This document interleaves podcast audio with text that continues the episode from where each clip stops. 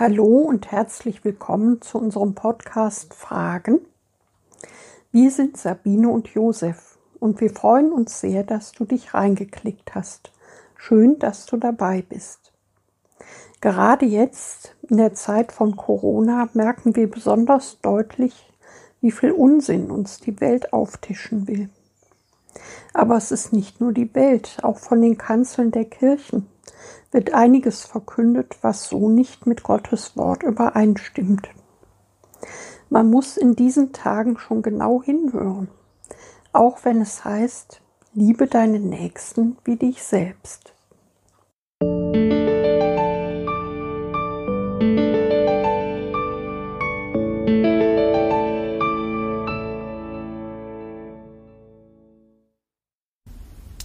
Wer liebt hier wen? Braucht es wirklich mehr Selbstliebe? Liebe deinen Nächsten wie dich selbst.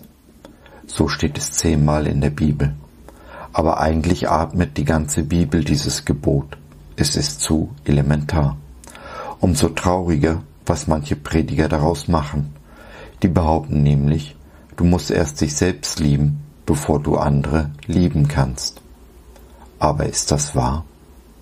Ich meine nein und halte diese Auslegung für eine Lüge des Feindes, mit der er uns von Gottes guten Absichten fernhalten will. Nirgendwo in der Bibel wird gelehrt, dass wir uns selbst lieben sollen. Selbstliebe ist das Gegenteil von Demut, ist Egoismus und Selbstbezogenheit. Diese Welt geht nicht zugrunde, weil wir uns nicht selbst lieben, sondern weil diese Welt sich zu sehr selbst liebt.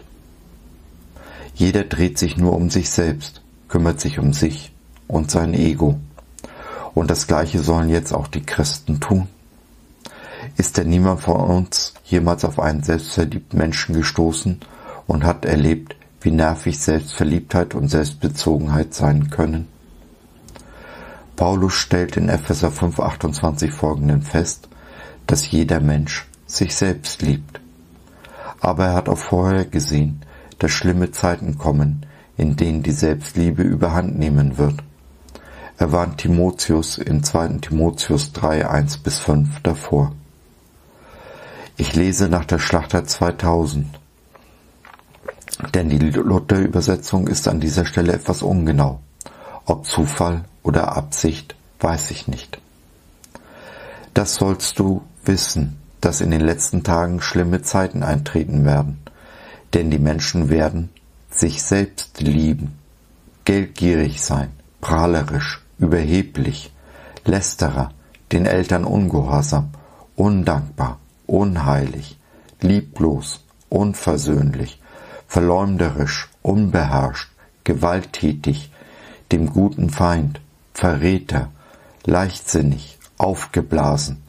Sie lieben das Vergnügen mehr als Gott Dabei haben sie den äußeren Schein von Gottes Furcht, deren Kraft aber verleugnen sie.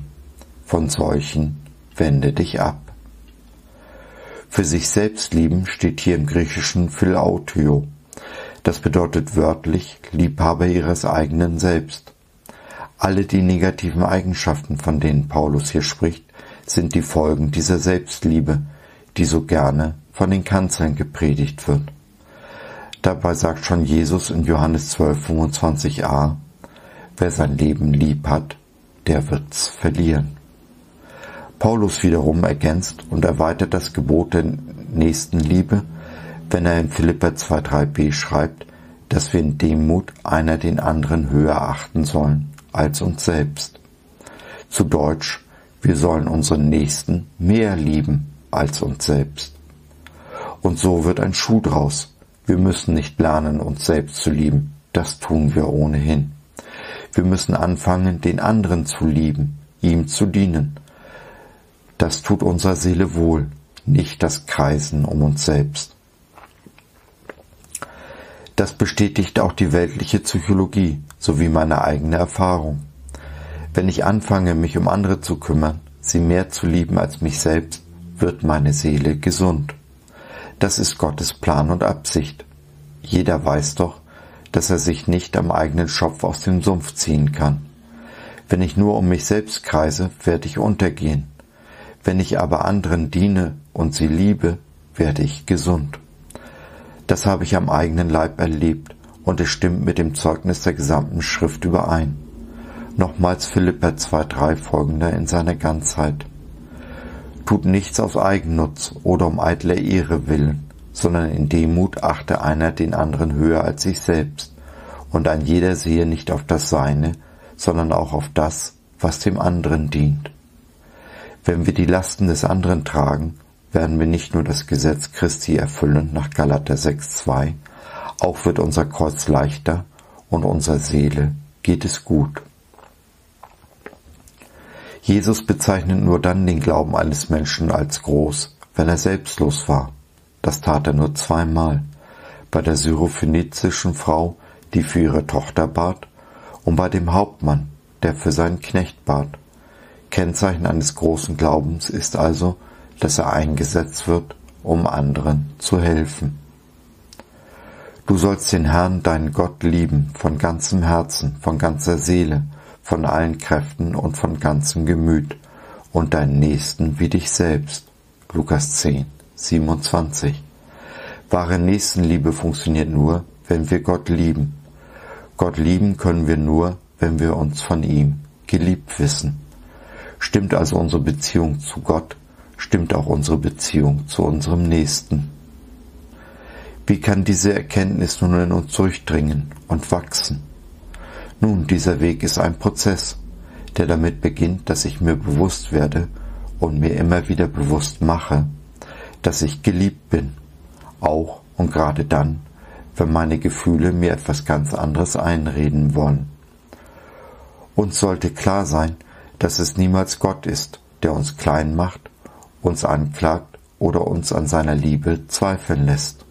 Es ist immer der Feind, der die liebevolle Beziehung zu unserem Vater untergraben möchte.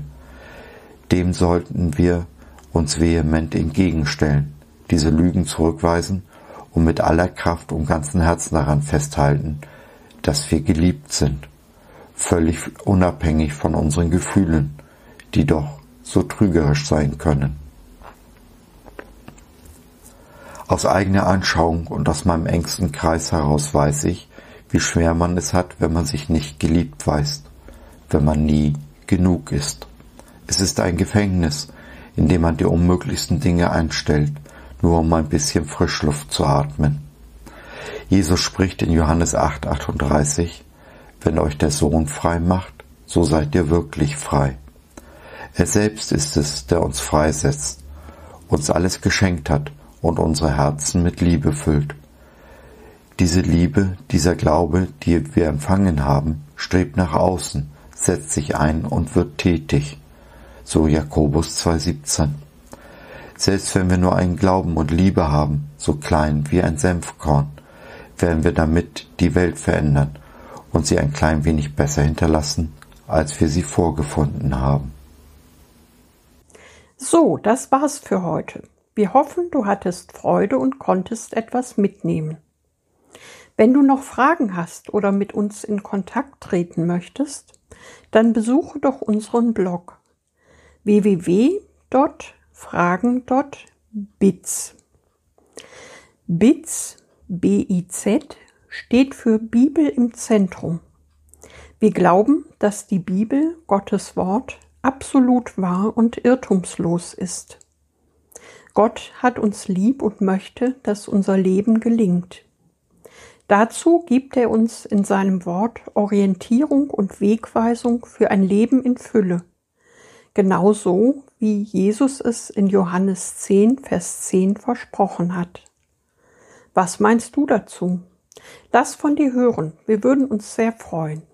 Bis dahin, Sabine und Josef.